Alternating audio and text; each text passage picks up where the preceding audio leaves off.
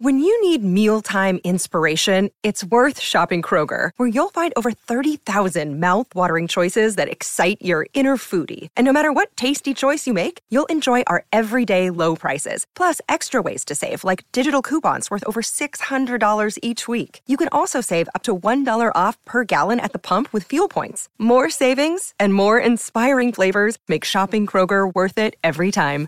Kroger, fresh for everyone. Fuel restrictions apply. Another day is here, and you're ready for it. What to wear? Check. Breakfast, lunch, and dinner? Check. Planning for what's next and how to save for it? That's where Bank of America can help. For your financial to dos, Bank of America has experts ready to help get you closer to your goals. Get started at one of our local financial centers or 24-7 in our mobile banking app. Find a location near you at bankofamerica.com slash talk to us. What would you like the power to do? Mobile banking requires downloading the app and is only available for select devices. Message and data rates may apply. Bank of America and a member FDIC.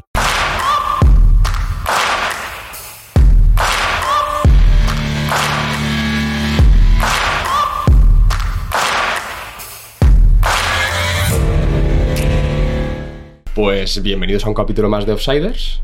Yo soy Mario Sanjurjo.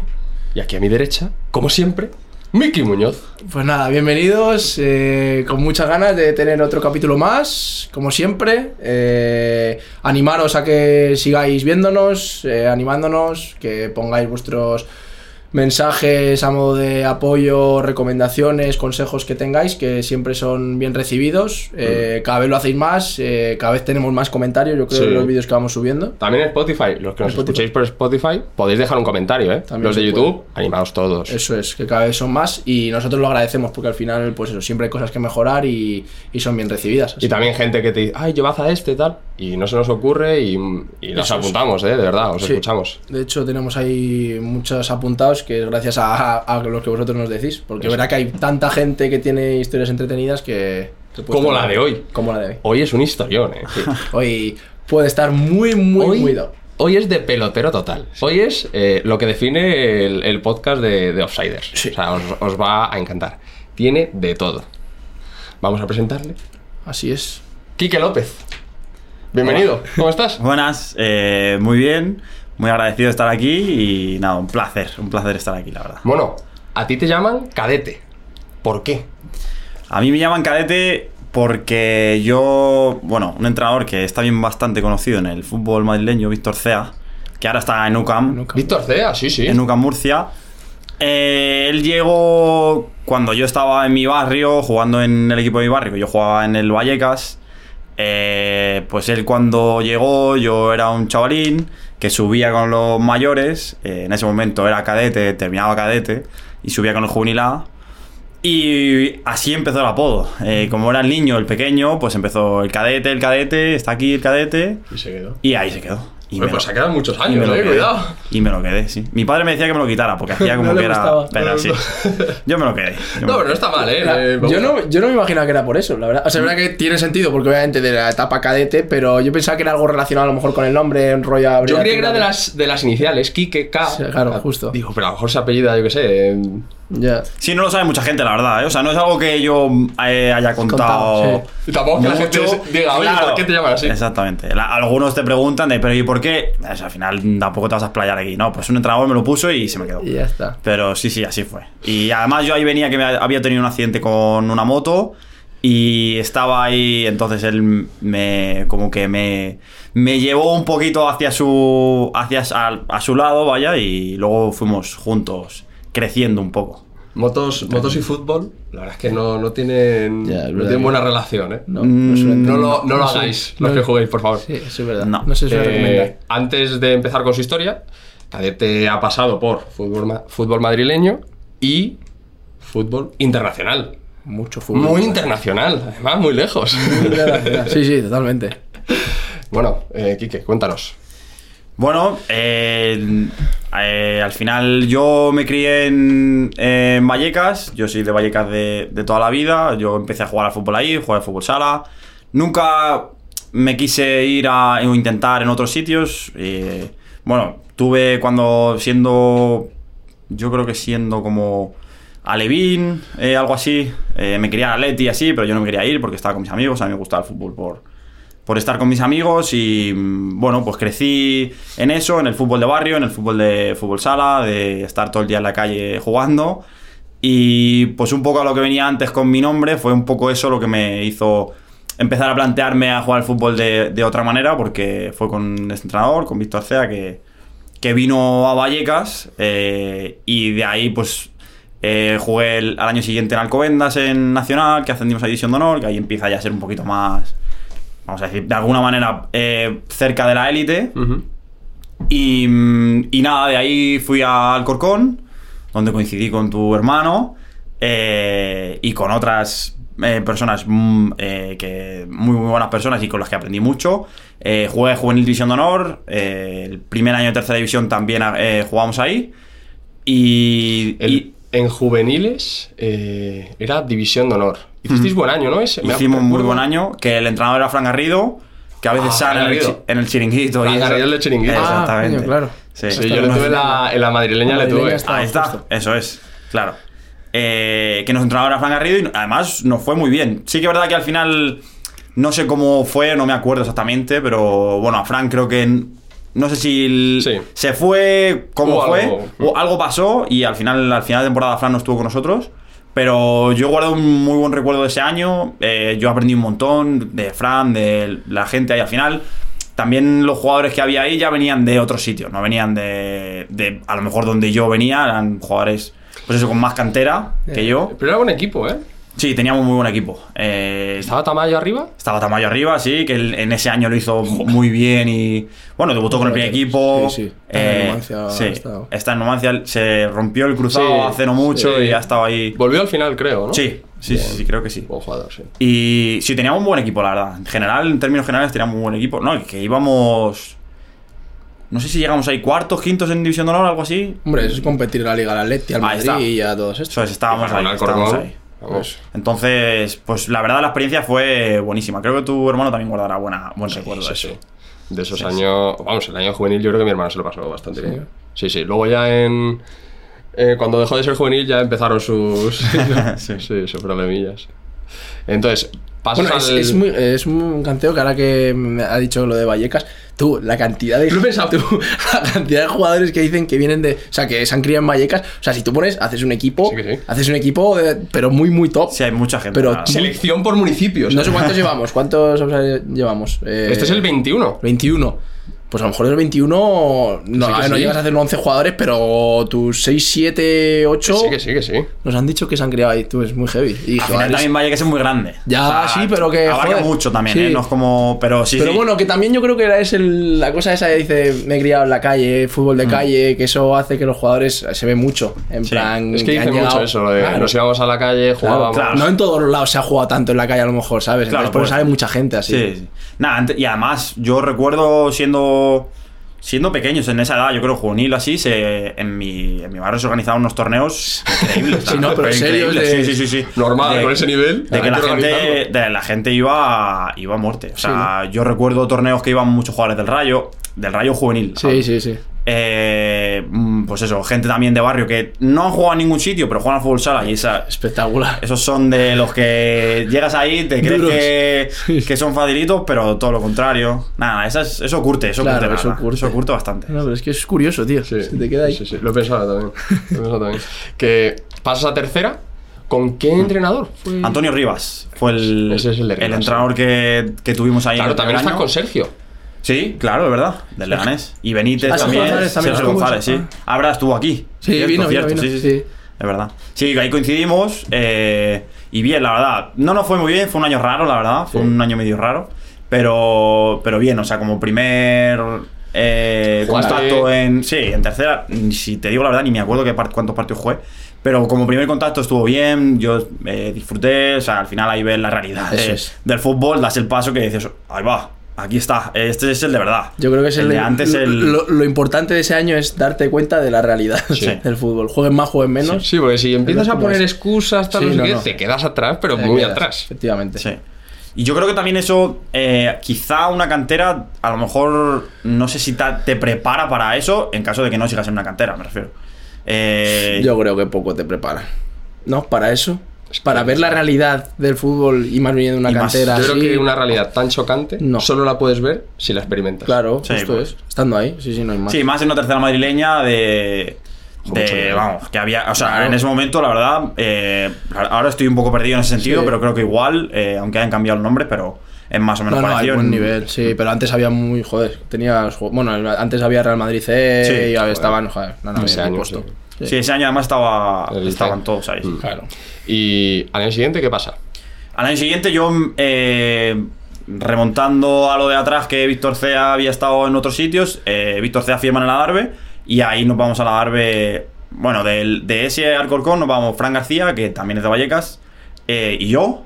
eh, Fran García, que yo juraría que ahora ha vuelto a firmar eh, En el Algarve, ¿no? Ah, correcto. vale, vale, vale. Sí, vale. sí, es sí, que lo he visto hace unos días y digo, sí, sí. él cubrían como vuelta a casa, tal, Ahí pues está. era justo. Sí, porque él estuvo- ha estado fuera, estuvo en Mur- jugando en el Murcia. Eso, claro, los equipos, bueno. este año ha tenido un año un poco complicadete, pero, pero ahora ha vuelto otra vez a, a la quería volver a Madrid y quería estar ahí, así que ¿Lo sí. Y nos fuimos juntos a la. Estuvimos cuatro años. ¿Tercera eh, o segunda vez? Tercera, no. Los dos primeros años. No, miento, los tres primeros años fueron tercera, el último año fue segunda vez.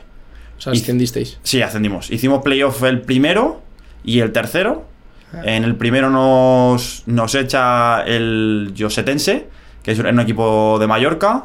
Eh, la experiencia espectacular para ser el primer año de. Claro. Después del Alcorcón, un playoff fue algo Eh, chulo, la verdad. Fue Segundo chulo. año de, digamos, sub-23. Eh, Sí, jugar un playoff a segunda vez en ese momento era algo, Sí, era algo sí, muy chulo, muy muy chulo, bien. la verdad. Y nos echa el Josetense, le ganamos, ganamos 2-0 en casa en Ganapanes. Ganapanes era, era sitio complicado. Ganapanes era para que fuese la Guardia Civil y, Sí, y- Yo y eso. creo que Ganapanes será de los campos más difíciles a los que ir para jugar. O sea, es así. Tú vas a Ganapanes y dices, puede todo. pasar cualquier cosa. Difíciles y más- odiados, eh, Y también. odiados, sí, pero... Sí, sí, no, odiados obviamente, porque claro, por las dimensiones no era muy... Sí. Pero uno. ir ahí, ir ahí y decir, vamos a ganar es imposible. Más de uno quería, gana, pero- quería tirar una cerilla y un bidón de gasolina. Sí, no, sí. flipas. Y, eh, con toda la razón, ¿eh? Yo también lo quería tirar y jugaba ahí. O sea que. Eso es así. Es verdad, tío, vaya campo más mítico, el campo más mítico de Madrid, yo creo. Sí, sí, yo creo que sí. De, lo- de los más pequeños también. o No, sea. eso seguro. Sí, sí. Entonces. eh, Cuarto año, segunda B. Cuarto año, segunda vez. Sí, ascendemos de, ter- de tercera segunda vez el tercer año contra el malagueño. Un, brr, un, un ascenso jodido, la verdad. Buah, ya me acuerdo de ese ascenso, tío. Sí. Estaba Álvaro, el, el delantero este. Exactamente. Álvaro, Eh, sí. Álvaro Sánchez. Álvaro Sánchez, está. que, Sí, sí, que está sigue jugando con 65 años. ¿no? Sí, sí. Hasta en el Estepona, Él- el contra él. Eh, vale, puede ser que creas que tenga 65 años, No pero es mucho más joven de lo que crees. ¿Ah, sí? Tiene del 93, pero aparenta Ya, es que, tiene más. 100 Sí, años. ¿Cómo que es del 93? y le quiero mucho, ¿eh? Álvaro Sánchez. Sí, sí, Álvaro Sánchez es del 93. Sí, Lo siento igual. mucho, Álvaro. o sea, no. Sí, sí, por favor, sí, sí. cortad esto. No, a lo mejor nos pero- confundimos de Álvaro, eh, cuidado. Ya, a lo mejor confundí de. Álvaro. Puede Claro, ser. claro, cuidado. Pero yo Ah, me a lo acuerdo de ese partido. Claro, puede ser eso. Puede ser el otro Álvaro, Sí, vale, sí, que sí, también estaba en el. Adre, puede ser. Vale, Ese sí, ese sí, sí es más mayor. Vale, ese sí es más mayor. Sí, sí, sí, sí. sí. Verdad, vaya playoff ese. Ese playoff fue increíble. O sea, yo no sé, todavía no sé ni cómo ascendimos ese año, Claro, la era verdad. en la tele, tío. Eh, la moneda fue para nuestro lado, pero vamos. Ahí. Fue épico, ¿qué pasó? así no fue como. O sea, nosotros ganamos en casa 2-0 eh, en el Vicente del Bosque y fuimos allí y un, o sea, un rodillo. O sea, nos pasaron por encima de una manera increíble, no sabíamos por dónde nos venían. Los chavales jugaban encima, eh, había muy buenos jugadores. No, nada, no, no, no, no supimos por dónde agarrarles.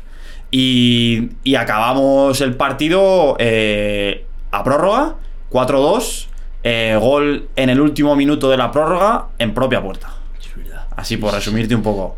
Sí, sí. Y, y, o sea, hubo un gol que a ellos no se lo dieron, pero el, el- creo que se fue de la sera. El portero la sacó de dentro y no se lo dieron. Nada, nada, eso fue increíble. Nada, fuimos- salimos de ahí que nos tiraron hasta. Sí, sí, ¿no? Sí, sí, sí. sí. Bueno, ya los árbitros ni de cuento. Ya. La, la celebración fue salir vivo, ¿no? Ahí, es verdad, la gente se quiso ir a, a Madrid por no celebrarlo en Málaga. Nosotros, algunos nos quedamos. Algunos dijeron, hay que quedarse aquí y morir aquí.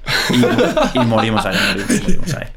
Morimos ahí. Buah, fue, me acuerdo, es que me acuerdo de verlo en la tele, tío. Sí. Que fue épico, es justo en el último minuto, me acuerdo, todos ahí Sí. celebrándolo al córner, no, no. Si no podía ser de otra manera. Y aquí el te año siguiente- con 25, ¿puede ser?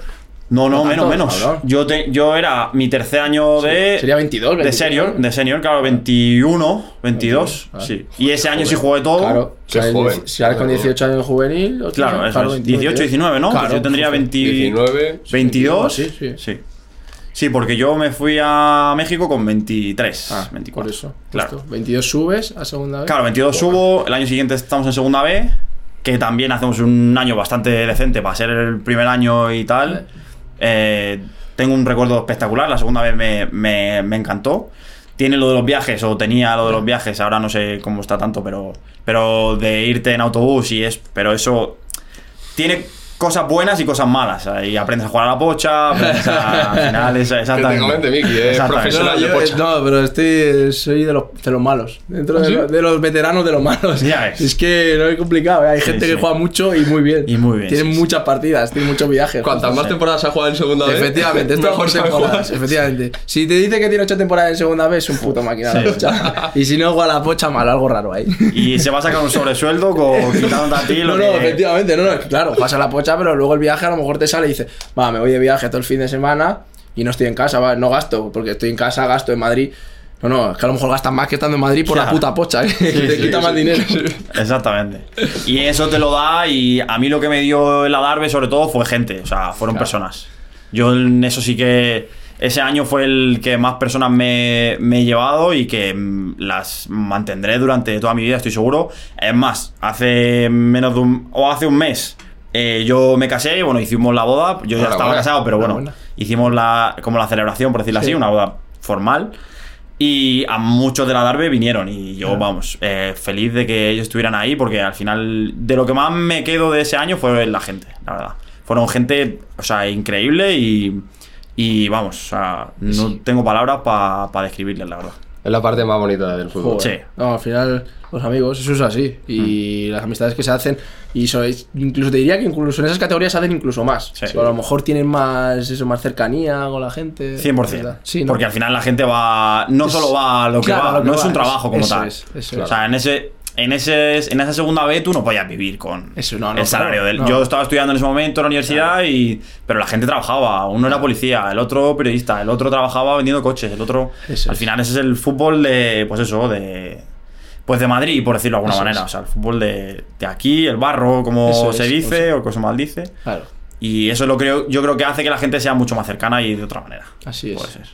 Sí, lo, lo habrás experimentado ahora en Claro. categorías superiores. Cuando vas Sí. subiendo, pues luego te vas dando cuenta más, yo creo. Sí, al final filtran mucho más. O sea, es mucho más complicado encontrar a las personas que te, que te lleguen o que puedas mantenerlas en un futuro. Es más difícil. Al final la gente va a lo que va. Y, es normal, ¿eh? O sea, no, no, Sí, no lo estoy criticando, sino que al final es el pan de, Claro. de lo que dan a sus hijos y ahí. Cosas buenas hay y que cosas malas. ya claro.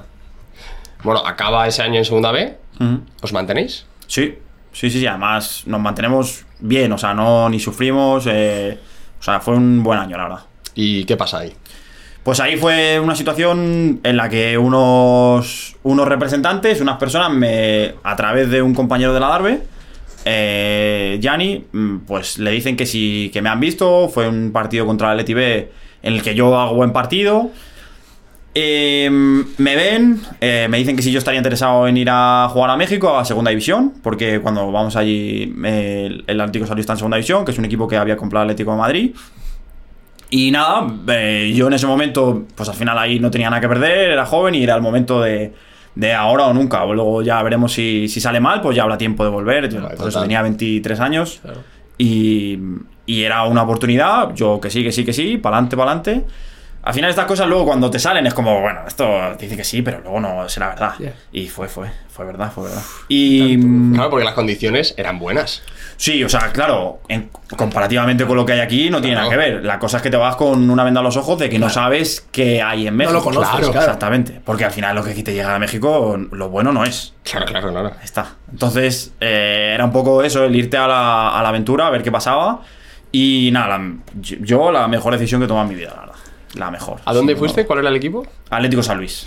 Atlético San Luis, que bueno, el que nos. El que ya ha visto todos los capítulos. el capítulo de Ian, que fue nuestro Offsiders 2. Os. Offsider 2. Sí, puede Sí. ser dos, sí. Pues coincidiste con él. Sí. Eh, coincidimos y además pasamos eh, muchos momentos juntos. Y al final, encima, estuvo, estuvo solo allí. Y yo también al principio. Luego estuvo mi, mi pareja, bueno, mi mujer ahora. Em, y pasamos mucho, mucho tiempo juntos. O sea, eh, es, un, es una persona de 10, como ya sabéis, es un personaje Es un de mucho cuidado. Eh, y aparte de todo eso, es un jugadorazo. O sea, yo es de los jugadores con más calidad que he jugado. Sí, ¿no? Sí, sí, sí, sin ninguna duda. O sea, la capacidad que él tenía de jugar y de hacer lo que, lo que quisiera con, con la pelota es increíble. O sea, yo, yo cuando recibía el balón era muy fácil. O sea, cuando tienes un jugador como él, era Balón. ¿dónde está él? Y Sí, sí. pum, va él. Sabes que no te la va a perder. Y se la des como se la des. Si se la das a la rodilla, al pecho Sí, o sí. a la cabeza. Así. Entonces eso era algo... Teníamos... a- Había otro jugador español, bueno, había varios, eh, pero tenía un cent- había un central izquierdo que ese sigue allí, que ese... a- Ya. a- Bueno, digamos de lo que juegas. Ah, bueno, claro. Ah, bueno, soy lateral izquierdo. Verdad, dicho. Y el central izquierdo que estaba ahí, que es Unai Bilbao, que estuvo. Que vamos, que sigue ahí, ese ya se queda ahí para, para siempre. Eh, o sea, era como. Ese lado era el fácil para, para salir o para Sí, jugar o para jugar hacia adelante, encontrando a Ian, porque a Ian le, gusta mucho caer a, a recibir. Entonces, eh, la situación allí fue. Sobre todo el primer año fue espectacular. O sea, el ascenso que vivimos, encima vivirlo contra Maradona, eh, que luego hicieron una serie de Netflix en la que enseñaba el lado de Maradona, eso fue increíble, la ¿Cómo verdad. fue? ¿Cómo fue eso? Sí, Cuéntalo. Yo no. lo- Al- eh, el ascenso allí son como se juegan dos torneos, ascenso, uy, eh, apertura y clausura. Eh. A- para ascender, eso era antes, ahora cerraron la liga. Para ascender lo que hacen es, eh, tú tienes que ser campeón de apertura y campeón de clausura, Mm. o si eres campeón de uno de ellos, el- al final de la temporada se juega una final y el que gane de esa final asciende. O sea, Ah. solo asciende un, Vale, vale, vale. un equipo. Y antes de eso tienes que jugar un playoff en cada, en cada torneo. Vale, vale, vale. Entonces nosotros fuimos campeones en el primer torneo. Eh, en la final nos tocó contra contra mm, Sinaloa. el equipo, eso es, Dorados de Sinaloa, que era el que estaba Maradona. Y jugamos esa final, la ganamos. Siguiente torneo, igual, llegamos a la final, también contra Dorados.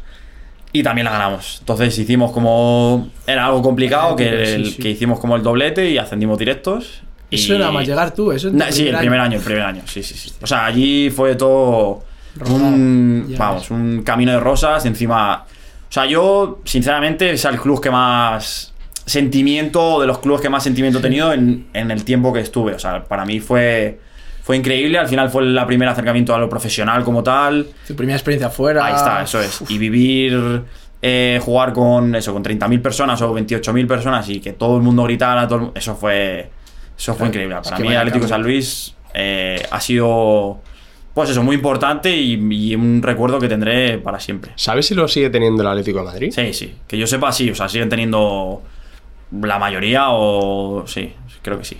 Vaya, ¿Cuánto, ¿Cuánto tiempo estás allí? En... Yo estoy el primer año que hacen hasta que hasta que ascendemos. Eh, cuando ascendemos, bueno, hay una, una situación ahí medio rara y yo salgo a, a Querétaro. Encima, Querétaro es como el rival aférrimo del Atlético San Luis. Entonces, ahí hay medio. Bueno, pues ahí, pues al final la afición, pues esto es así. Sí. O sea, pero ah, yo tuve que ir y ya está. ¿Pero te dejan salir? ¿O.? Es que fue una situación un poco complicada porque mm, yo, yo tenía contrato, Claro, yo tenía yo estaba firmado, pero bueno, hubo una situación con el tema de extranjeros, con el número de extranjeros del club y todo eso. Y tuve que, y tuve que salir porque había límite y no se podía, o sea, no, no había opción.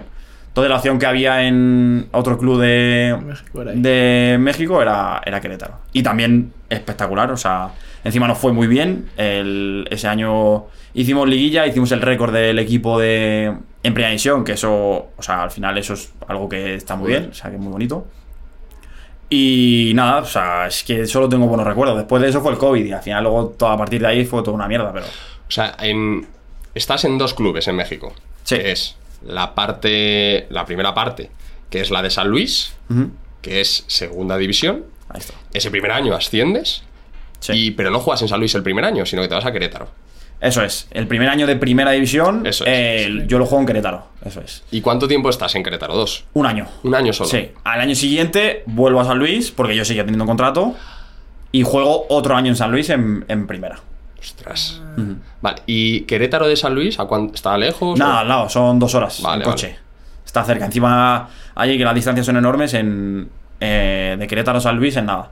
Y yo en San Luis luego el siguiente, no estoy al año completo, me voy a los 6-7 meses, Pero, eh, pero sí, la experiencia fue, fue espectacular. O sea, yo, el país que más recuerdo con más cariño, con más, lo que mis momentos más felices han sido en, han sido en México. Hombre, es que al final cambias, tu primer cambio, así por así decirlo, que te vaya tan bien, Claro, pues, eso es- dices, joder, es imposible que no se te quede grabado. Claro, eso es. A lo mejor si tu primera experiencia es mala, pues luego por mucho que luego tengas buenos años, pues ya a lo mejor no lo recuerdas tan bien, pero que haya yo estado tan rodado. Y te quería preguntar, tú que venías de, de la Darbe, segunda vez, tú cuando vas allí, la diferencia, hay diferen- una diferencia muy grande en cuanto a, a fútbol se refiere, ¿eh? Yo, O sea- hablando de nivel de fútbol, tú ibas a segunda división de México, ¿hay mucha diferencia? Yo creo que no. O sea, en, en cuestión de diferencia de nivel eh, de segunda de México a, a segunda de España, no lo creo. Para nada, además. ¿No? La cosa está en que hay cosas que son diferentes. O sea, Bueno, sí, el fútbol. El fútbol es un poco diferente. eh, la cosa, había jugadores que sí que eran. que se notaba que, que tenían otra, otro nivel o otra chispa, con o sea, a lo mejor jugadores más veteranos, eh, cosas así. Pero el salto está ya en jugar en primera. Sí, Cuando el primer año jugábamos contra equipos de primera, ahí sí veías eh, la diferencia, sí veías equipos que, joder, que Se hostia, Claro. que sí. Yo el mejor recuerdo que tengo de- o de los partidos más bonitos que viví fue un partido contra América en Copa, que en el primer año que estaba jugando, estábamos jugando en segunda y eh, fue increíble. Y además nos fue muy bien, encima le ganamos. Uf, muy bien, muy bien, la verdad. Sí O que sea, el- es que muy diferente, claro. En qué o sea, aquí en España al final la gente, el fútbol español lo tiene como un fútbol Ujú. más de toque, más de Sí. calidad. Ahí, ¿qué es lo que más destaca en cuanto a...? Al final yo creo que la mayor diferencia es el, a nivel táctico. Quizá aquí los equipos son tácticamente mucho Bueno, más claro. ordenados, no pierden tanto... Es como un juego más de ajedrez, ¿no? Como Sí. por decirlo de alguna manera. Más eh, hay que ir con calma y, el, y encontrar el momento. Eh, Y allí es como eh, cuando van, van todos y a lo mejor se rompan mucho los partidos. Hay jugadores que tienen mucha calidad y, y eso marca la diferencia. O sea, arriba te marcan la diferencia porque, porque hay jugadores que te, que te pueden cambiar un partido. También es cierto que, claro, los presupuestos que manejan Bueno, ya en esas ligas son muy distintos a lo que se maneja en segunda B.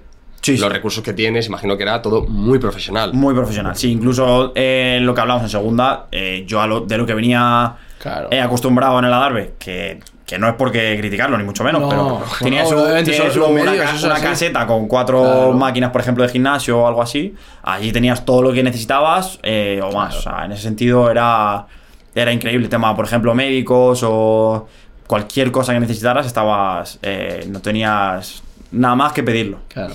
Y aunque, evidentemente, claro, tú te vas eh, en buenas condiciones, digámoslo así, em, ese estigma que tienen de, de México está muy lejos de la, de la realidad. O sea, ¿no? el, el- en- al final yo creo que también esto depende mucho de opiniones personales. Eh, en mi opinión, muy lejos. Porque yo en los tres años que estuve, o dos años y ocho meses, nueve meses, eh, yo no tuve nunca ningún problema. Tanto yo como mi pareja, que encima eh, Nerea salía, iba, entraban, o sea, en el sentido de normalmente, eh, al final la mujer es la que suele tener eh, más problemas o puede tener más, eh, yo qué sé, más alguna situación complicada. Nada, ella estaba encantada, ella no tenía ningún problema, ningún miedo, al final mientras tú no te metas en lugares donde no te tienes que meter y no te metas en cosas donde no te tienes que meter, allí vas a vivir bien, encima la vida es tranquila, la gente culturalmente es muy hospitalaria, la comida es- está buenísima, la verdad, también.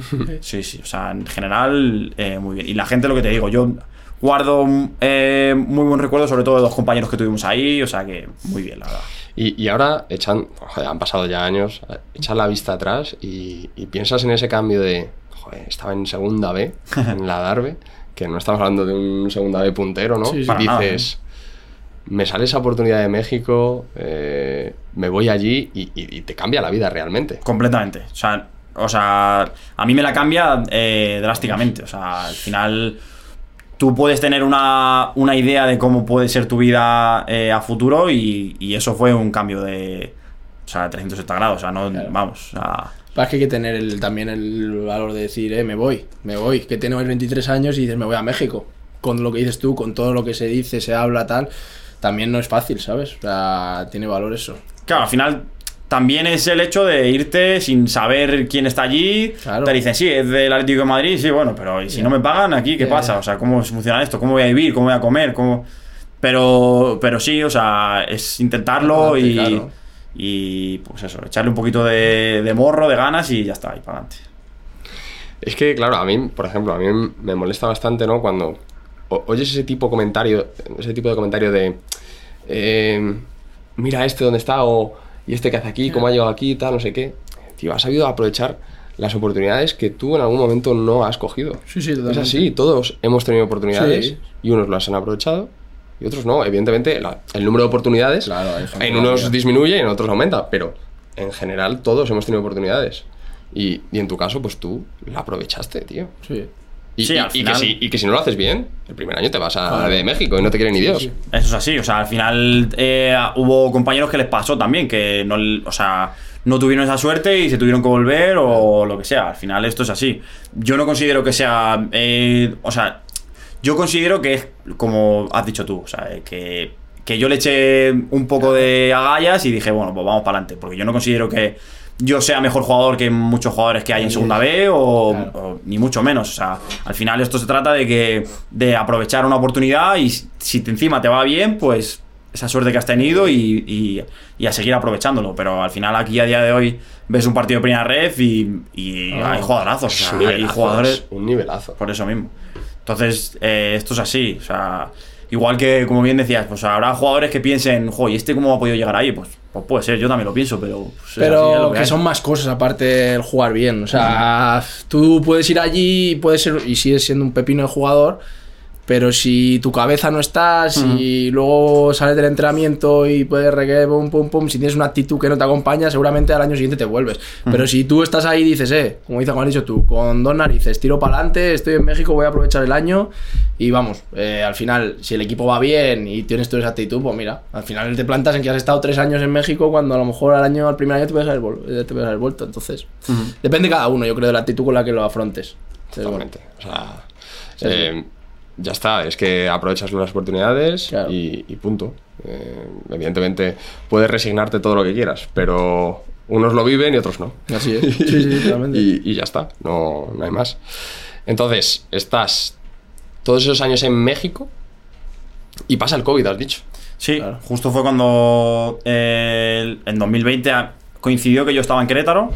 eh, que al final eso fue jodido. Obviamente para todo el mundo fue jodido, eh, no se duda. En el sentido de que allí la liga lo que pasó fue que paró. O sea, y no se, y no se reanudó como pasó aquí en España o en otros Ah, países. paró por completo. Allí paró por completo eh, y no se jugó. O sea, de repente un día nos fuimos a casa y ya no volvimos más. Y eso fue medio duro porque yo estaba muy contento ahí, estaba, estaba encima haciendo las cosas bien y eso al final te corta un poco esa progresión de que, de que vas haciendo las cosas bien y vas para arriba, para arriba y bueno, pero al final esto nos pasó a todos, entonces pues eh, la situación fue la que, la que fue y ya está, pero sí. Y allí en México nos, nos han- bueno, ya nos contó que la verdad es que los contratos eh, son muy buenos porque allí son muy ricos, ¿no? Sí, al final eh, México tenía un problema, en mi opinión, que había mucha desigualdad, o hay mucha desigualdad. Hay gente que tiene muchísimo dinero y hay gente que no, no tiene nada. Entonces, eh, en el fútbol al final la gente que lo mueve es la gente que tiene mucho. Entonces sí es verdad que, que al final yo creo el mercado mexicano es eso. O sea, hay muchos jugadores mexicanos que podrían venir a Europa, como les pasa a jugadores argentinos o uruguayos que están deseando dar el salto. El problema está que allí no lo quieren dar porque cobran más de lo que le van a pagar aquí en Europa. Allí en México. Sí. Entonces, a ver, al final hay jugadores que están cobrando mm, millones de dólares netos. ¿Qué equipos te van a dar esto en primera división en España, por ejemplo? Es que claro, a lo mejor el nivel de esa persona Claro. que cobra un millón y pico neto en México es el nivel de un... No sé, a, no, a ver, es- hay buenos niveles, pero yo qué sé, un Granada que Claro, no va a jugar, es. que sería suplente, no le pagas uno punto tal Claro, neto. Eso es. Al final tú quitas los primeros 10 equipos de primeras divisiones de Europa. Sí, sí, sí. ¿Qué equipo te va a dar ese dinero? ¿O qué equipo, ya no solo que te pueda pagar o no ese dinero? Porque a lo mejor probablemente haya jugadores que, que est- estén abiertos a venir. Mm, pero claro, allí al final tienes que pagar un traspaso.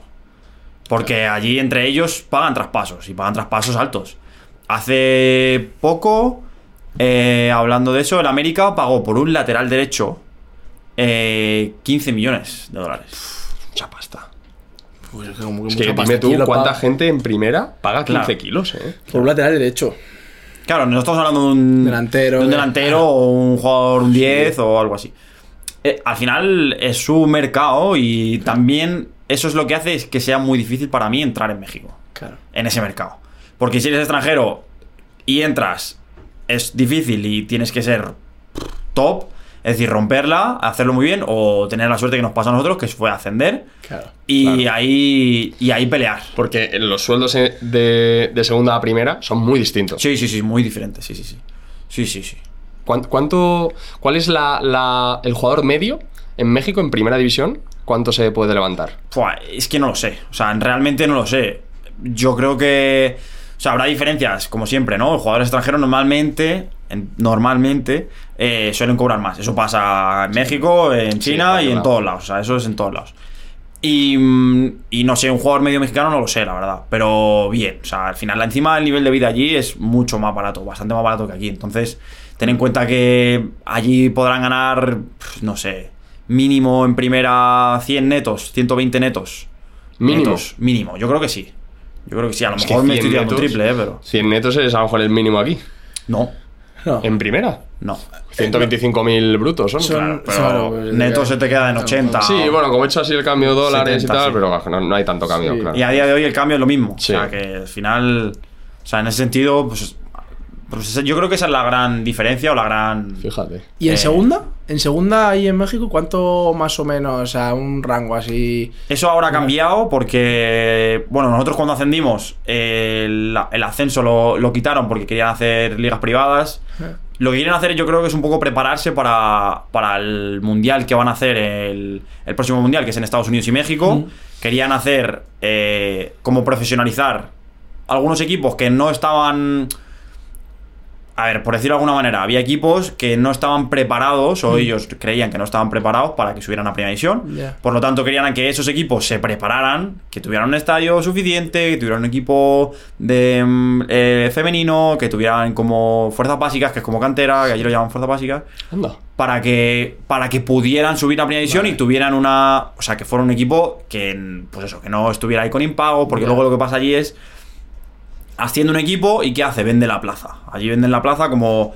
Mucha gente lo sabrá por el como lo hacen lo de la NBA, que venden la franquicia directamente. Tú vendes tu plaza en primera división. Claro. Y eso es lo que pasa mucho. Entonces no querían que pasara eso, yo creo. Entonces eh, hicieron dos ligas privadas y a día de hoy lo que puedo cobrar en, en segunda, que le llaman liga expansión ahora, creo que es bastante menos que lo que se cobraba antes. Vale, vale. vale. Pero habrá jugadores que cobren Claro, bien, muy bien. En comparación con un segunda de, Sí, no, no, claro, de España, probablemente mucho mejor. Mucho más. Joder, es que con lo que has dicho, primera división, 100 netos así como algo mínimo, de, de rarísimo que cobres menos que eso, teniendo en cuenta el coste de vida, a lo mejor. eh, joder, es que es mucha pasta, ¿eh? Sí, sí. Y, y- y claro, hablas de un nivel que dices, a ver, ¿cómo el nivel en primera, qué nivel tiene aquí en segunda? Es O que sea, me- en, en España. O sea, a mí, a mí me cuesta mucho eso. O sea, no, o sea, o fíjate diferente. que lo he intentado, Claro, ¿eh? Pero, ser tan diferente igual. pero, pero no sabría comparártelo. Creo que hay equipos de Primera División de México que competirían en Primera División de España. ¿Qué papel harían? No tengo ni idea. A lo mejor mitad de tabla, yo creo. Y hay otros equipos que a lo mejor en segunda no estarían, porque al final luego también hay, hay equipos en segunda división punteros que, Sí, que son son una locura aquí en. España. Entonces yo creo que estaría, es, el rango estaría ahí entre mitad primera, mitad segunda, algo Claro. así. Los equipos top creo que competirían en primera y los equipos más bajos, o sea, más así, en segunda a lo mejor podrían competir. Puede ser. Puede ser. Es que vaya cambio en un año, ¿no? Sí, Pues, sí, sí. Bueno, sí, en un año así. Sí. Pasos de segunda B a ascender a primera división con contratazo, seguro. Sí, sí, sí, con un contrato que al final es eso, que, que quien hubiese Claro, de que- soñado. ¿Que Joder. ¿Cuántos años te tienes que tirar en segunda B para ganar eso? Exactamente. Buah, muchos. No, muchos. y Muchos. Yo creo que igual ni eso. Sí, igual sí, ni sí. llegas. Sí, sí, sí. Es así. O sea, en ese sentido yo Bueno. me siento muy afortunado también por eso, porque al final eso hay que, hay que valorarlo. O sea, que, eso es una fortuna y el, el venir a España y, y que tengas una posibilidad de poder invertir o comprarte una casa o tener tu- tus cosas propias a día de hoy es complicado. Yo tengo de mis amigos, Claro. pues muy pocos tienen esa posibilidad. Entonces, eso es. Se ve la mierda que es esto, el- el- la, la vida en general, pero te hace ver a ti o valorar a ti lo que, lo que tú has podido conseguir. Sí. Y, y yo creo que a lo mejor otra persona no, pero yo creo que tú, por, por tu forma de ser, Sí. yo creo que tú verdaderamente valoras. Solo por Todo eso que te ha pasado. sí.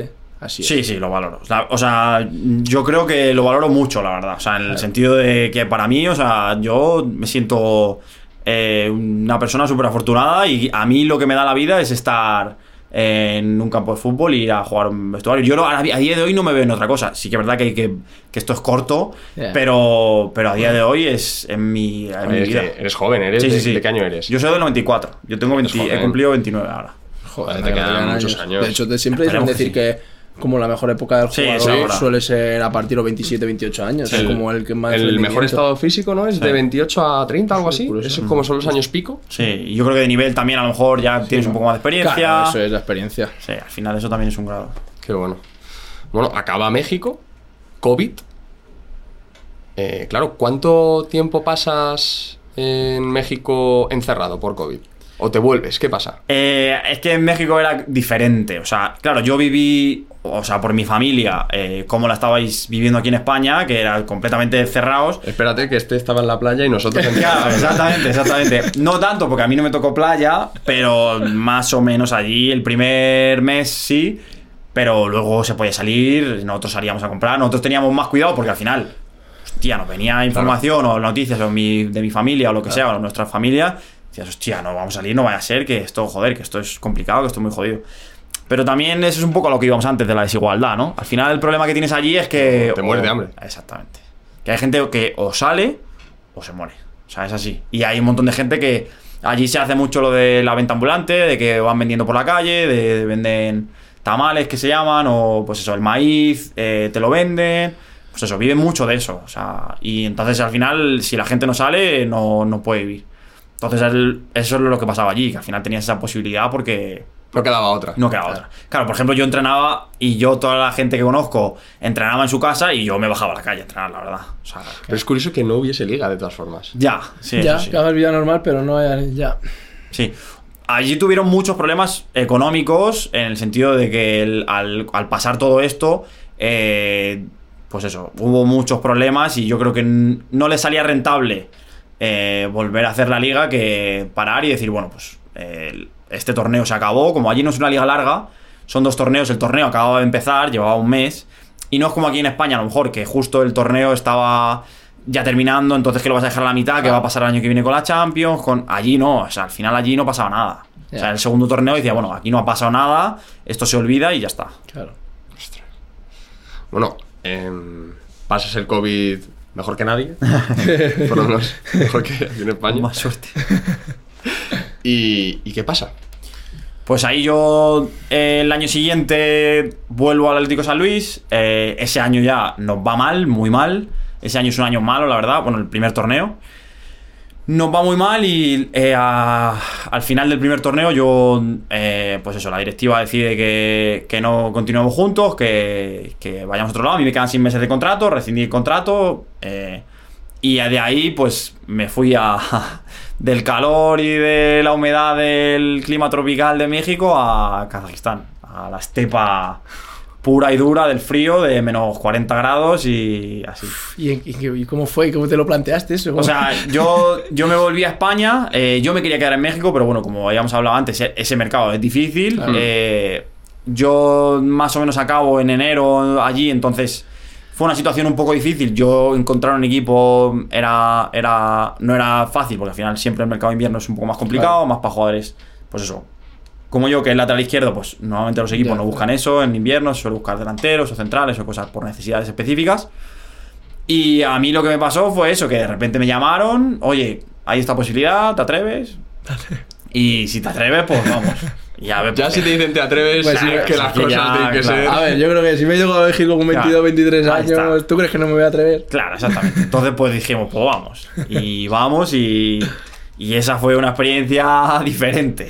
Diferente, vamos a decir. Sí, esa- o sea, estuvo bien, yo la viví bien y aprendí mucho, pero fue muy diferente, o sea, no tenía nada que ver. o sea, nada que ver. ¿Cómo, ¿Cómo es eso?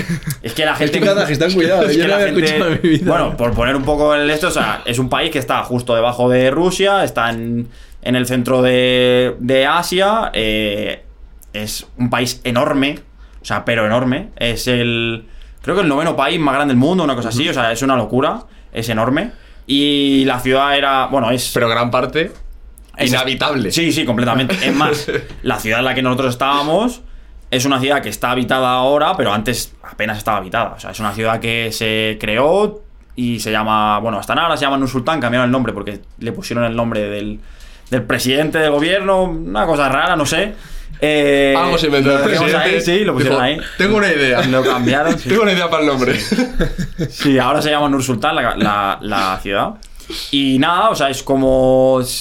Me recordaba un poco como podría ser eh, la situación de Dubái o países así que son desierto, edificios encima del desierto.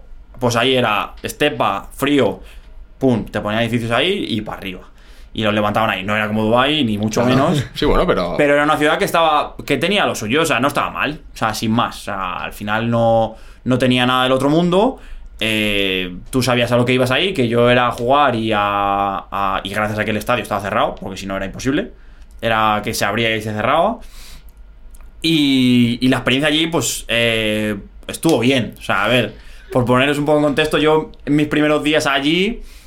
Eh, allí juegan cada poco tiempo, o sea, cada 3-4 días tienen partido. Y yo me planto y el, primer día yo llego, entreno y al siguiente día teníamos que viajar y jugábamos. Y el, pues típico que el mister te pone vídeo de tal y allí solo ruso. Nada de inglés.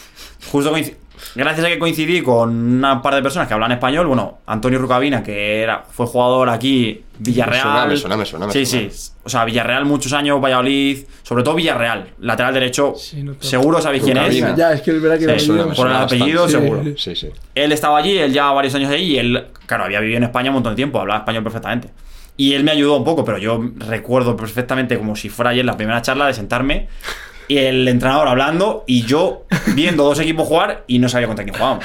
Claro, eran dos equipos. Si a mí no me dices eh, en alguna manera en la que yo te pueda entender cuál era de los dos, pues yo no tenía ni idea, la verdad. Entonces, pues ahí yo me senté y al final del este le dije, oye, ¿cuál es, de qué color es el que jugamos? Y me dijo, pues el color que fuera y ya, pues ahí empezamos y ahí era llegar y jugar y ya. El entrenador no hablaba nada de, eso. O sea, no te, te hablo de ni una palabra. Ni una palabra. Yo al final vivía gracias a que me, me ayudaba. Me, al final Rugabina al principio cuando llegué me ayudó un montón. Y había otro chico joven, un niño que, que estaba ahí, que acababa de subir como de la cantera y así. Y hablaba español también y ese yo le dije, vente para acá, vámonos. Y, y, a- y ahí me ayudó mucho también. Sí, sí, di clases de ruso incluso para intentar a ver si... Pero inviable, ¿no? Nada, nada, imposible, imposible. Ya, y fueron seis meses, ¿no? Un poco más, fueron como nueve meses. Nueve meses. Una temporada allí, porque allí la temporada es de. fe- Evitan el invierno, ¿no? Evitan el invierno. Ah, invierno es imposible. Yo cuando me volví, yo me volví a España en diciembre y había menos 30 grados. Menos 30 Menos grados. 30. Bueno, pero no es tanto. Ya a partir del. Ya a partir de menos 10, ya. No ¿no? Es lo mismo. sí, bueno, sí. pues un poquito más. Es lo mismo. O sea, Giganteo, tío. para que veas cómo es la vida, o para que veáis cómo es la vida allí en. O sea, nosotros, casi todos los jugadores vivíamos en un edificio de apartamentos, los extranjeros. Y ese edificio de apartamentos tenía una conexión con un pasillo por encima del suelo, o sea, como si fuera un. eh, pues eso, un pasillo Sí. que tú abrías con una llave electrónica que te daban en el edificio y ese pasillo cruzaba al centro comercial más grande de, de la ciudad. Y Para no tener que salir a la calle. Claro, exactamente. No podía. porque tu vida era esa. Yo mi día a día era ir a tomar café a un Starbucks que había en el centro comercial, me sentaba ahí y pues escuchaba podcast, escuchaba, me leía algo, hacía lo que podía. Qué mala suerte que no estuviese offside. ese Ahí, verdad, verdad. Me hubiésemos dado la vida. Me hubiese dado la vida y me hubiese comido dos. Y repetidos y todo. Y, la, y la liga ahí como es. Kazajistán, el fútbol ahí. O sea, yo O sea, pienso ahí y digo, Claro, yo, yo tomo la decisión de ir ahí porque jugaba en Europa. O sea, jugaba en Ah, Conference League. ah. Entonces, o sea, ese fue mi, mi mayor claro. motivación para ir para allá. Yo desde la liga no tenía ni idea. O sea, la liga había que jugarla y había que ganarla. O sea, no es que había que jugarla, es que había que ganarla. Claro, era equipo importante. Claro, no, no, no, el equipo ese, o sea, 100% tenías que ganar, o sea, no había de otra. Y empezamos muy bien y, y jugamos Conference y tuve la suerte de jugar Conference League, que o sea, fue una experiencia increíble, increíble. Además nos tocó contra el Ari de Tesalónica, que es un equipo griego y Mítico, justo fue, mítico. claro, justo fue después del COVID que no hayamos tenido afición. Pues justo fue cuando ya empezaba a abrirse un poco y o sea, fue como volver a eso de que grada llena, de que te gritaran, de que Sí. te pusieran verde. ¿lo vive la gente ahí? Buah, increíble. No, me sorprendió. En Grecia, o sea, ese equipo, increíble. Luego pregunté y decían que era de los equipos que más, Sí, no, claro. que más eh, alentaban y eso. O sea, nada, increíble. En ese sentido, impresionante.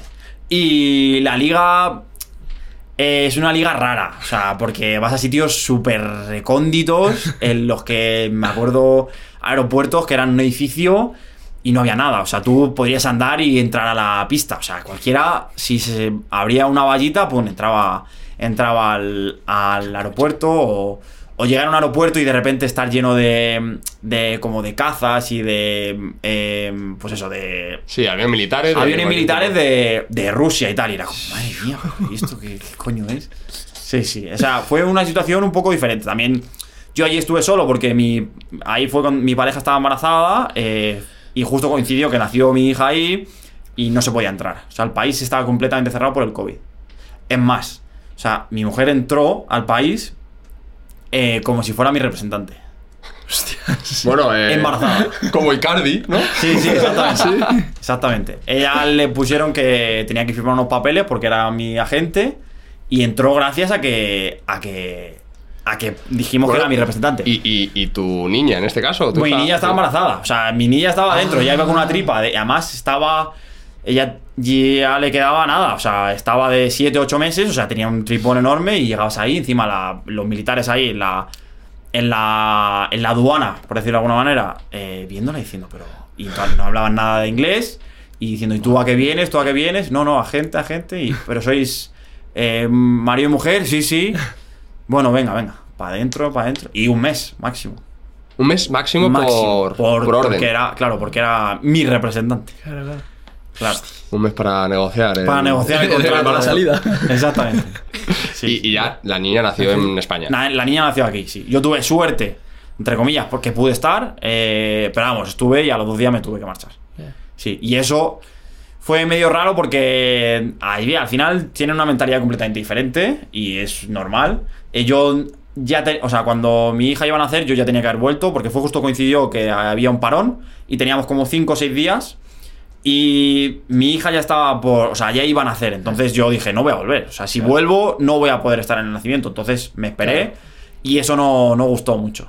Es más, luego incluso volví. Y yo cuando regresé, teníamos un partido fuera, teníamos que viajar. O sea, yo llegué a las 3 de la mañana. Y eh, teníamos que estar a las 5 de la mañana en el aeropuerto. Volví al aeropuerto. Y fuimos a un sitio recóndito, de esos de los que te- os he dicho antes. Y el entrenador me. No me puso, normalmente estaba jugando todo, no me puso y me, me estuvo todo el sol la segunda parte calentando y no entré. Uf, y ahí algo raro. Sí, sí. Era como Esto- un poco de sí. tal. Has estado en el nacimiento de tu hijo. Es- es- sí, no Ah, deberías haber bueno. estado, ¿eh? Sí, exactamente. ¿A quién se le ocurre? ¿A quién se le ocurre? eh? Qué barbaridad. Sí, Pues a lo mejor que su- esa su- gente igual. Sí, su mentalidad es, Eso te iba a decir, no creo que sea, es que sea muy parecida. emocional. Claro, exactamente. Tienen una mentalidad completamente diferente. Eso es a lo que, a lo que iba. Buena o mala, pues eso depende Bueno, de quién lo vea o lo que sea. Cada Bueno, uno tenemos nuestra ¿Ganáis la liga? No. Eh, no ganamos la liga, quedamos segundos, la gana otro equipo y es por situaciones que, pues que, eh, bueno, vamos a decir que no, que no estaban en nuestras manos, o sea, como que eh, hubo cosas raras allí con el tema de, de lo que era la liga, era todo un poco, un poco turbio, vamos a decir, un poco turbio. Pero sí, sí, al final no ganamos la liga. Mucho amaño. Alguna corruptela había. vamos. Claro, no, no, yo no lo puedo, no lo sé porque no lo vi, pero, Pero algo raro era, ¿no? Demasiado. algo, cosas raras había, pero bueno. El elefante en la habitación era demasiado grande, ¿no? Entonces, eh, al final no, no ganamos la liga. eh, quedamos segundos. Y, y nada, o sea, al final se, se terminó allí. Yo, yo tenía a mi hija, mi hija no podía entrar, era muy complicado, no, no era. O sea, estaba bien por un año, una experiencia, pero dije que, que no, que, que para ahí seguir, en principio no. En principio no. Que mucho tenía que cambiar las condiciones Sí, para. sí, sí. Tenían que bajar, bueno, o subir 20 graditos. Porque por lo menos abrían el país, ¿sabes? Para que podéis Claro, ahí vivir ahí no, en joder. familia o algo, porque si no. Bueno, acaba esa etapa en Kazajistán de nueve meses. ¿Y qué pasa? Pues yo ahí tengo el periodo más difícil eh, de mi carrera deportiva, por decirlo así, porque yo estoy siete meses eh, sin equipo. Sí, estoy siete meses sin equipo, siete meses y pico, en los que las eh, oportunidades que me llegan no, no, no creo que fueran convenientes y decido esperar, esperar, la espera se hizo muy larga. Para mí eso es algo que no se ve o que es algo del fútbol que, que, se- que la gente lo vive más de lo que pensamos. O sea, creo que hay mucha gente que, que le pasa eso, que, el- que tiene etapas en las que no puede jugar por lo que sea, acaba en un mercado, yo acabé justo en el mercado de invierno Ah, y lo que hablábamos antes, que era un, es un mercado complicado. Sí. Y hasta julio yo no firmo en el, en el Victory, en el Melbourne, que es donde estuve el año pasado. Entonces al final esa fue, esa fue una etapa, una etapa dura porque al final tú quieres jugar y te vienen equipos que dices, joder, pues a lo mejor sí o...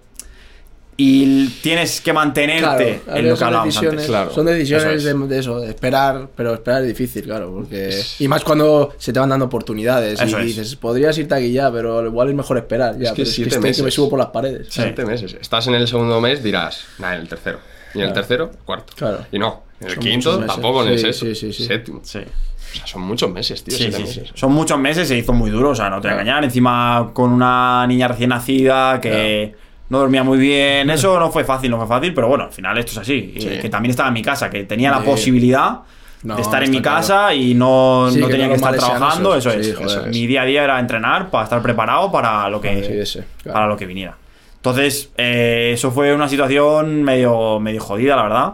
Pero bueno, o sea, no más allá de, de eso, de estar preparándome y ya está. Encima lo que, lo que decís, que te vienen cosas, Ya, cosas que dices- encima también están bien y que molan y que Claro. parece que pueden salir, pero al final no salen. Ya. Ah, claro, Entonces es que eso, son duras, ¿eh? esa es complicada. son duras. Es Hombre, será la más dura, porque al final si te vienen cosas que tú, di- tú propiamente dices, la "Ah, prefiero, ilusión". prefiero esperar un poco más. Es buena opción, pero voy a esperar un poco más que tal. Pero en alguna que digas tú, venga, esta me gusta y no sale, y no sale, y no sale, eso es, yo creo que es lo más duro. Al Y- al jugador yo creo que es lo más... Y lo que viven muchos de.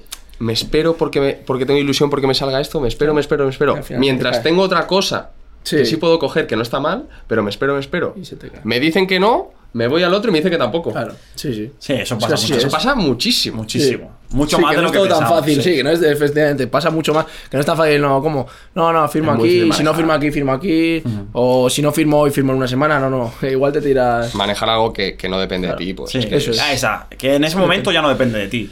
Sea, eso es lo, más, es lo más difícil, yo creo. O sea, que tienes que vivir eh, a sabiendas de que a- alguien tiene que hacer su trabajo para que tú puedas trabajar.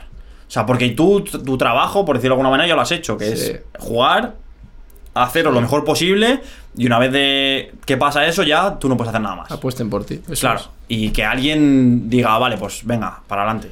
Y lo más, para mí lo más difícil era eso, o sea, el hecho de estar esperando a algo, algo, algo y que no se vaya. Y al final eso te Sí, clava y sí, te mete más hacia el suelo y más y más. y Pero bueno, Pero bueno, llegó. llegó, llegó, sí, sí, llegó. ¿Qué llegó? Llegó una oferta del, de Melbourne, de Australia, del Melbourne Victory, uno de los equipos más grandes, si no el que más. eh, yo te diría que sí, a nivel afición y eso sobre todo. Bueno, Melbourne es. Es el, sí, es el más conocido. O sea, ahora está el. Bueno, el grupo City compró un equipo también en Melbourne y ahora va muy bien. Eh, pero yo creo que es el, el más histórico de allí de Australia, es el Melbourne Victory. Y llegó una oferta, mm, por decirlo. Hablábamos antes del tema de representantes y todo eso. En ese sentido, los representantes con los que yo estoy a día de hoy eh, fueron los que lo consiguieron. O sea, al final el mérito es suyo, porque después de tanto tiempo parado, Sí. no es nada fácil encontrar un equipo y más en algo así, que era una oportunidad buena. Y nada, o sea, yo a mí me dicen un martes que sí y yo el jueves cojo un avión a Australia. O sea, ahí sin... Australia. Sí, sí. Ahí ahí me- cerquita, ¿sabes? Sí, sí. Pero país top. Sí, sí, sí, país top. Ahí O sea, no ibas a Kazajistán. No, no tiene nada que ver. no tiene nada. Sí, a nivel de calidad de vida es top. Es muy caro. Sí. Muy caro. Muy, muy, muy caro.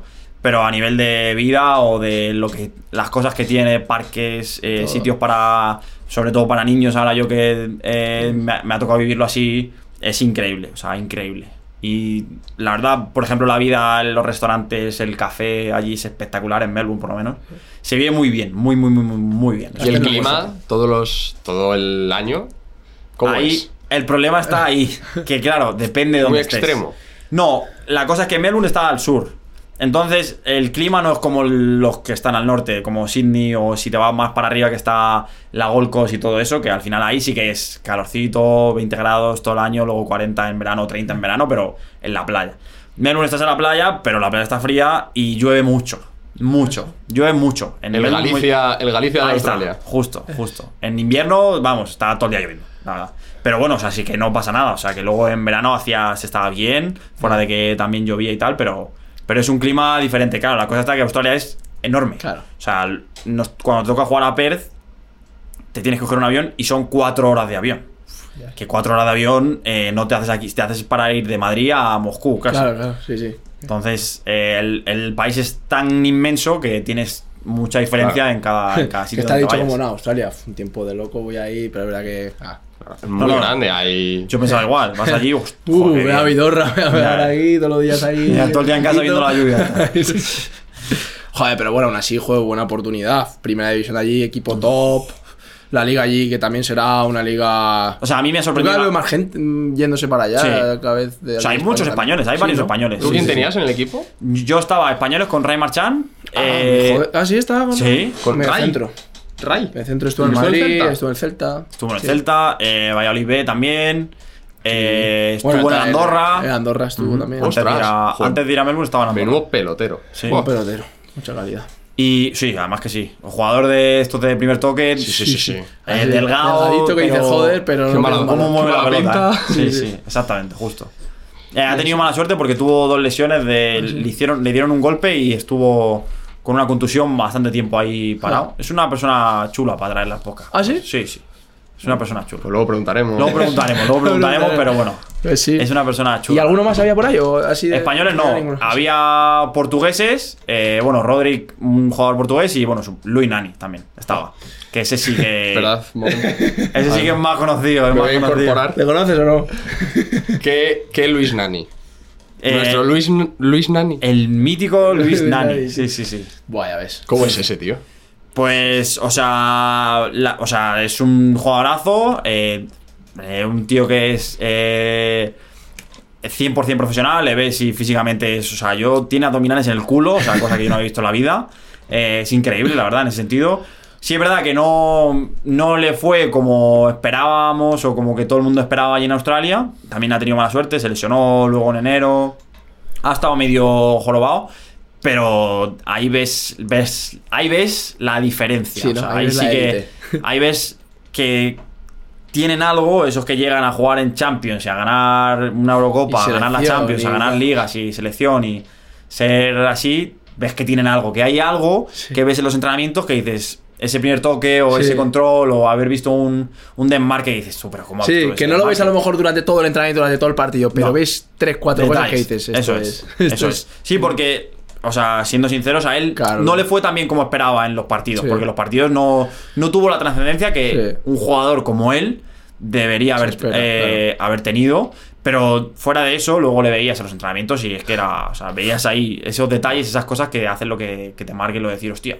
Ah, vale, es, eso, es por eso. Y eso yo no lo tengo, entonces pues no voy a estar ahí, ¿sabes? Bueno, pero tienes hay, otras cosas también. No pasa nada. Pero Es que, coño, hay que ser elegidos. no sé, es pocos. el, el- Yo muchas veces cuando, cuando veía al- a primeros equipos desde muy cerca, yo notaba el toque de balón, el sonido, Claro, solo tío, el sonido, y decía, yo cuando le golpeo así no suena.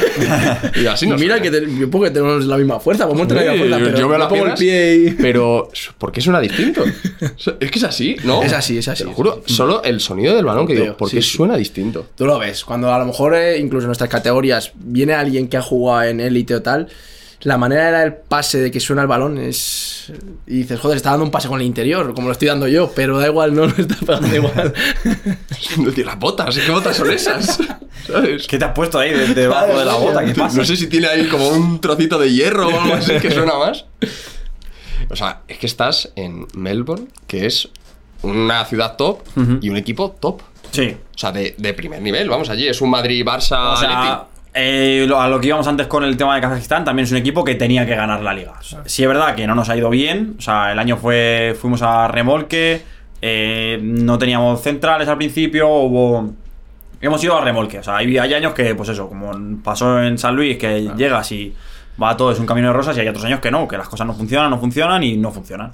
Y nada, o sea, yo estuve allí un año, íbamos a estar dos, pero bueno, por circunstancias eh, al final solo voy a estar un año. Y, y nada, mi experiencia top. O sea, yo he jugado todos los partidos, solo me perdí uno. eh, muy bien, eh, me ha ido bien, en términos generales me he sentido, me he sentido bastante bien. Eh, y la verdad, eh, muy feliz de haber vivido otra experiencia más, encima con el inglés, que ya no es solo ruso, que ya puedes hablar con la gente, te puedes comunicar. eh, y me ha dado también ese nivel, un poquito más de nivel de inglés, que a mí, joder, pues que me viene muy, muy bien también. Sí, también para el currículum. Claro, también. Jugar en Joder. Melbourne, con esos jugadores. Sí, sí, sí. Ostras, todo, tantos partidos como has dicho, te vienen muy bien, ¿eh? Joder. O sea, es. Y, teni- y bueno, viendo a la misma pregunta que te he hecho antes, pero bueno, también por curiosidad, es que como son países tan diferentes, ¿el fútbol ahí en la primera división de Australia, como en plan, es muy diferente también? Es, es diferente y la diferencia que yo veo, en, por ejemplo, en, en Australia es que hay jugadores que son buenos, hay jugadores buenos, muy buenos, pero luego hay otros jugadores que no son tan buenos. ¿Por qué? Porque al final el fútbol para ellos es algo emergente, o sea, no es algo que lo tengan instaurado desde hace mucho tiempo. O sea, la liga tiene 20 años, o sea, Ya. no tiene Claro. mucho más. Entonces es algo que está creciendo. A día de hoy ha crecido mucho el tema con el mundial, que, que jugaron octavos, eso les dio Ah, mucho. buen nivel, sí, sí. Les dio muchísimo, muchísimo. Y eso hizo que la liga pues saliera mucho más y que haya mucha gente que, se, que le gustara el fútbol. Pero es que allí se juega un deporte que se llama el, el AFL, que es como el fútbol el fútbol australiano. Ah. Se llama fútbol australiano. O sea, a ellos le llaman soccer porque tienen su fútbol australiano. Ah. Y eso, eso es increíble. O sea, eso lo ven 90.000 personas Pero- todos los partidos. ¿Cómo es el deporte? Es una mezcla entre el rugby y el fútbol. Es el que. Bueno, bueno. Pero si yo creía que eso eran un par de amigos. Pues ahí en Australia, o sea, en Melbourne sobre todo, eh, hay un estadio que es el MCG, que es el estadio más grande de, de Australia. No sé si de Australia o por, bueno, por lo menos de Melbourne, y tiene capacidad de 90 y pico. Pues ese todos los fines de semana lo llenan una vez. O sea, porque hay muchos equipos de Melbourne de este deporte.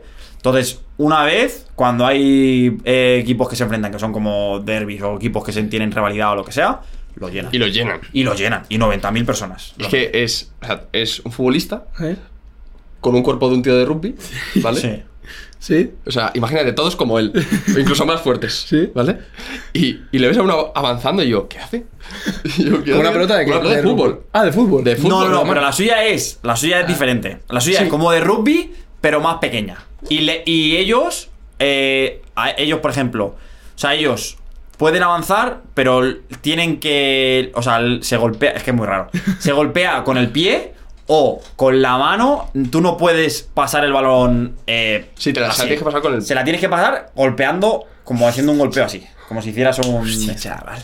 90.000 personas, ¿eh? 90.000 personas. O sea, No, no, no. ahí- O sea, que es lo, es, va antes que el fútbol. Sí, sí, 100%. Es el primer deporte de Australia. claro. Después, del, después de ese va el rugby probablemente y luego el Yo fútbol. diría que era el rugby. No, no. Bueno, a ver, te- a lo mejor no tengo muy- los datos, sí, sí, pero, pero- pero yo te diría, o sea, por lo menos en Melbourne, lo que se vivía era que la gente con el, con el fútbol australiano, o sea, estaba completamente loca.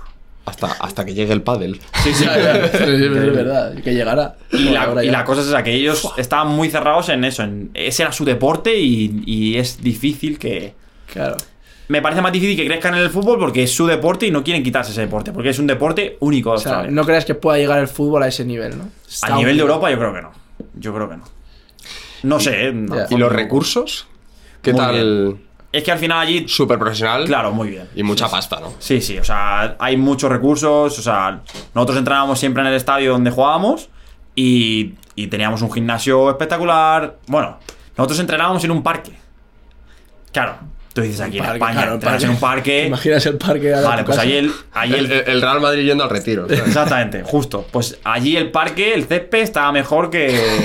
Sí. No sé, que la mitad de los equipos de. O todos los equipos de, de España, te lo digo. El parque era increíble. Y el parque es el. O sea, nosotros entrenábamos y luego por las tardes había gente con perros. O sea, y había de vez en cuando. Había mierda de perros en el campo. Y las tenía que venir. eh, o sea, a ver, pues venía el lutillero o alguien que tal. pasaba la zona, Y claro. retiraba, retiraba la mierda del perro. Sí, porque- pero el césped seguía perfecto. Perfecto, sí. Incre- Eso era increíble, la verdad. Claro, con ese clima también. Exactamente. Claro. Es más fácil, más fácil. Y claro, eh, a nosotros nos contó Sergio Castel eh, que claro, que allí en, en Australia llevan estrellas, están llevando estrellas. Nani, Claro. Nani cuánto tenía que ventilarse ahí. Claro, allí lo que hacen es, ahora lo que están intentando hacer es apostar por traer Nombres. gente- Claro, eso es, para dar publicidad sobre todo. Al final eso te da publicidad, traer un jugador como Nani te da mucha publicidad, encima si te va bien, o sea, empezaron, ellos empezaron a hacer eso con Del Piero, fue allí, estuvo en Sydney. Del Piero. Sí, Del Piero jugó en Australia. Varios jugadores así, en plan, para, sobre todo para eso, para dar publicidad y ¿Oriol, para... Oriol Riera no estaba en Melbourne? No sé si en, jugó en. Australia seguro, Sí, Oriol. 100%, pero no me acuerdo dónde. Puede ser que en Victory estuviera, no sé, no sé, no sé, en Melbourne Victory, no sé. Pero puede ser. Y es un poco eso, o sea, al final en Australia se paga bien, pero comparativamente no se paga mal, pero comparativamente la vida es que es muy cara. O sea, un alquiler es muy, muy, muy, muy, muy caro. O sea, mucho más que en Madrid, por ejemplo. Sí, sí. La, la renta per cápita y la duplica un poco más incluso. ¿eh? Sí, ¿no? Sí, que aquí en España sí, sí, sí. O sea, yo, por ejemplo, por poneros un ejemplo, eh, nosotros vivíamos en un apartamento pequeño, sí es verdad que estaba en la ciudad, en el centro de la ciudad, y pagábamos, o sea, eran 800 dólares a la semana. O sea, allí se paga por semana. Sí, es verdad. Entonces eso, eh, decías tú, vale, sí, está bien, pero uf, es muy, es muy bastante, caro. Al final sí, todo, era, todo era muy caro, pero también... Claro que dices, joder, eh, 3.000 pavitos Sí, sí, que parece una tontería. por, por dice, un Sí. piso pequeño tal. Sí. Dice, sí, está en el centro, Imagínate. pero, Ya, ya. pero ahí están. Sí, sí, O sea, eso en Madrid yo creo que... O sea, no te vale eso. Sigue siendo desproporcionado en sí, cuanto sí, sí, a... 100%, completamente Pero- desproporcionado. Sí, sí, sí. pero sí, sí. Pero no tanto en ese sentido. Entonces, pues bueno, pero, pero todo lo malo que tiene en ese lado, o sea, en el sentido ese de. Pues el tema del mercado inmobiliario, que es bastante mierda y tal. Tienes todo lo demás que es increíble. O sea, que salir a la calle era, era un placer. O sea, eh, salir a pasear y ves a vas a parques, los parques son inmensos, trozos de césped que dices tu madre mía, pues es que esto no acaba nunca. Al final te vas a cuando eres pequeño decir, madre, si yo tuviese estos parques Ya, en qué mi- gozada, tío. Que sales ahí, te coges un balón y puedo estar 10 días sin subir a mi casa. Ya. Total. Qué gozada. Total. Y, y claro, es que, bueno, Castel también nos dijo, solo hay un país por Justo, encima de España. justo, cuando lo ha que un español para que diga eso, Sí, cuidado. sí, sí. Eh, dice, El- y es Australia. Sí, en Para calidad de vida. Sí. Sí, en- sí, sí. sí. Para mí no. Para ti no, ¿no? Para España- Al final estos son opiniones, ¿no? Sí, pero que lo ves, pones un Vale, país, pero sí, que es un país No, que no, se es un país muy top. bien. Se Claro. vive muy bien, Claro. se vive muy, muy bien. Verdad que España. O sea, yo, la verdad, ya me ha tocado vivir en, en un par de países y yo, como en España, no se, no se vive en ningún lado. Ya, Sí, sí. En principio, vamos. Sí. sí. Y- yo ahora estoy de acuerdo. Mira que no he vivido en ningún país fuera. Pero aquí se vive muy bien. Aquí se vive muy bien. Bueno, ahí en Izarra que casi podemos definirlo como que eh, en- para cerrar Australia, un, un jugador medio, ¿cuánto se puede levantar? Es que eh, un jugador medio australiano no creo que cobre mucho. Habrá jugadores como todo. O sea, allí es. Eh, los, los sueldos son. Son públicos. Es un poco. Intentan hacer un poco MLS. O sea, eh, bueno. tú tienes. Tú, tú puedes tener dos jugadores eh, marquee player, que se llama, que son dos jugadores franquicia. Y a esos dos jugadores les puedes pagar lo que tú quieras dentro de un límite salarial. Todos los equipos tienen un límite salarial. Y no te puedes pasar de ese límite salarial. Pues eso, marquee player ganan X. Y luego de ahí ya vamos para abajo. Tienes dos que tienen otro nombre, que no me acuerdo exactamente el nombre, que pueden cobrar entre. No sé, creo que eran 400, 600 mil dólares, por ahí. Y luego otros que pueden. Otros dos o otros tres que pueden cobrar entre 200, 300, una cosa así. Esa es un poco como tienen tres baremos ahí Sí. altos y a partir de ahí para abajo. O sea, que son públicos. Sí, creo que sí. O sea, creo que son. Se puede saber o no hay ningún problema y tal. O sea, en Bueno, principio pues eso. si alguien quiere esforzarse mucho y buscar cuánto cobra este señor, es venga, que lo busque. que lo busque y que nos lo mande. Sí, en ese sentido intentan ser, creo, ¿eh? o sea, a lo mejor me estoy jugando y eso solo lo hacen en la MLS, pero, pero, pero sí, intentan hacerlo así. O sea, por ejemplo, con el tema de, pues al final Nani o gente así va como marquee player y van ganando, eh, pues eso, pues los que más, obviamente. Qué bueno. Y bueno, ahora mismo hemos avanzado hasta el presente, Sí. ¿no? Ahora que echas la vista atrás, has pasado tantas cosas, ¿no? Segun- eh, tercera, segunda B, eh, México, Kazajistán, eh, te vas a Australia. em, ¿qué, qué reflexión sacas para que esos chavales que pues que salen pronto de, de- del cascarón del fútbol, pues eh, ¿qué podrías decir? O sea, yo creo que eh, lo más importante es sentirte preparado. O sea, no tanto si estás o no, porque eso no lo sabes hasta que no te vas.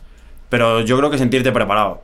O sea, que cuando lo hagas y cuando tomes una decisión, que la tomes tú. O sea, porque a día de hoy eh, hay muchos, mucha gente atrás de todo. De todos los jugadores, ahora representantes ahí tienen chavales con cadetes o no sé, incluso antes, no tengo ni idea.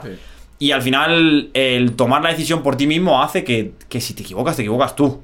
Y no piensas en que alguien eh, me ayudó o alguien eh, me ha dicho que esta decisión era la mejor. Entonces, yo, mi, mi mayor...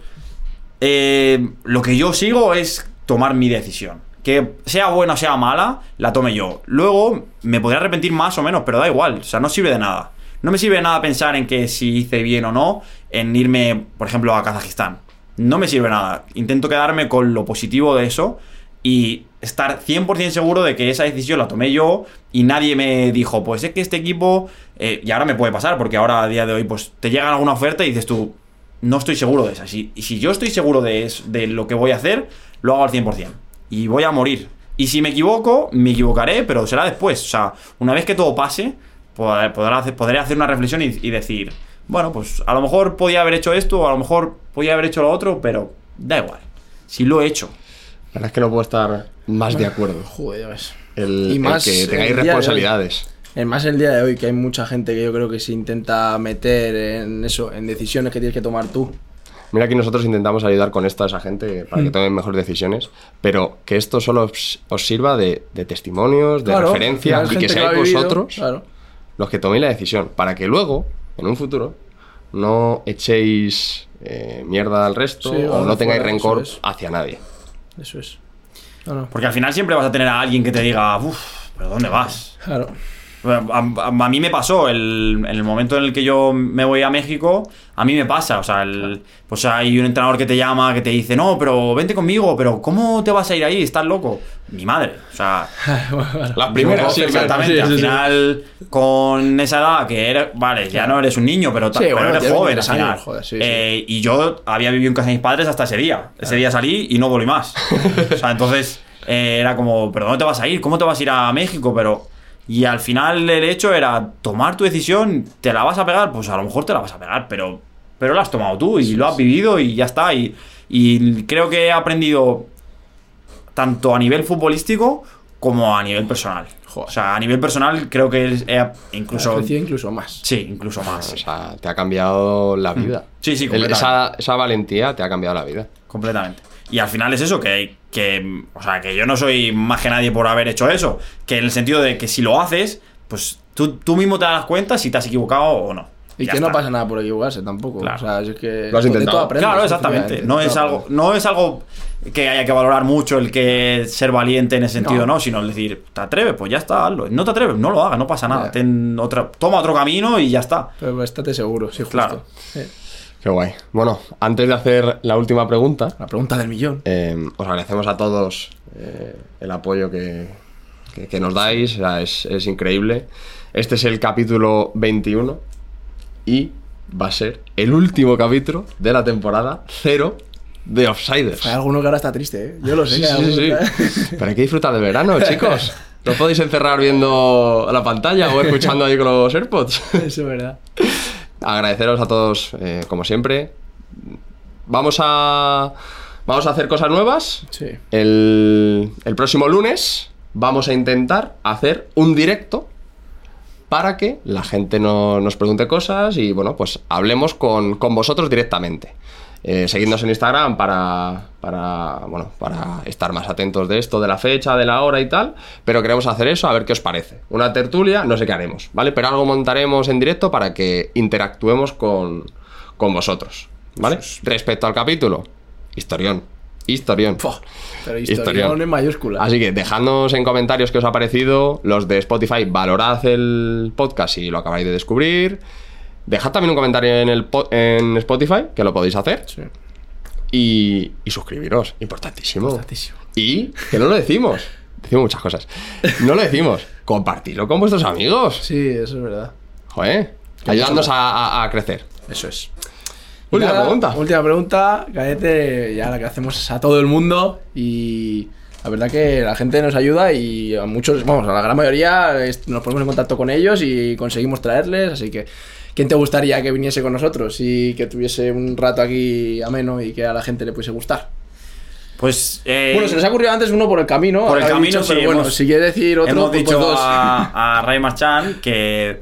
Pero a mí el que se me viene a la cabeza Sí. como historia o como, como una persona, eh, ya no solo con- que te puede contar una, una buena historia, sino que personalmente es, es increíble. O sea, es una persona que, que irradia eh, energía y que, al- y que podéis sacar mucho. O, bueno, yo le he sacado mucho, la verdad. Sí. Eh, es Héctor Gómez. eh, él jugó, yo coincidí con él en, en el Adarve. Ah, él- coño, claro, delantero. Delantero, Sí, exactamente, sí, calvo, Vale, rapao, sí, mítico, sí, eh, sí, sí, sí. mítico. Mítico. Eh, sí, sí, sí. Desde aquí le mandamos un beso y, si, Hombre. y Buah. si bien estaría muy bien, la verdad, él es un, es un tío espectacular, Sí. espectacular.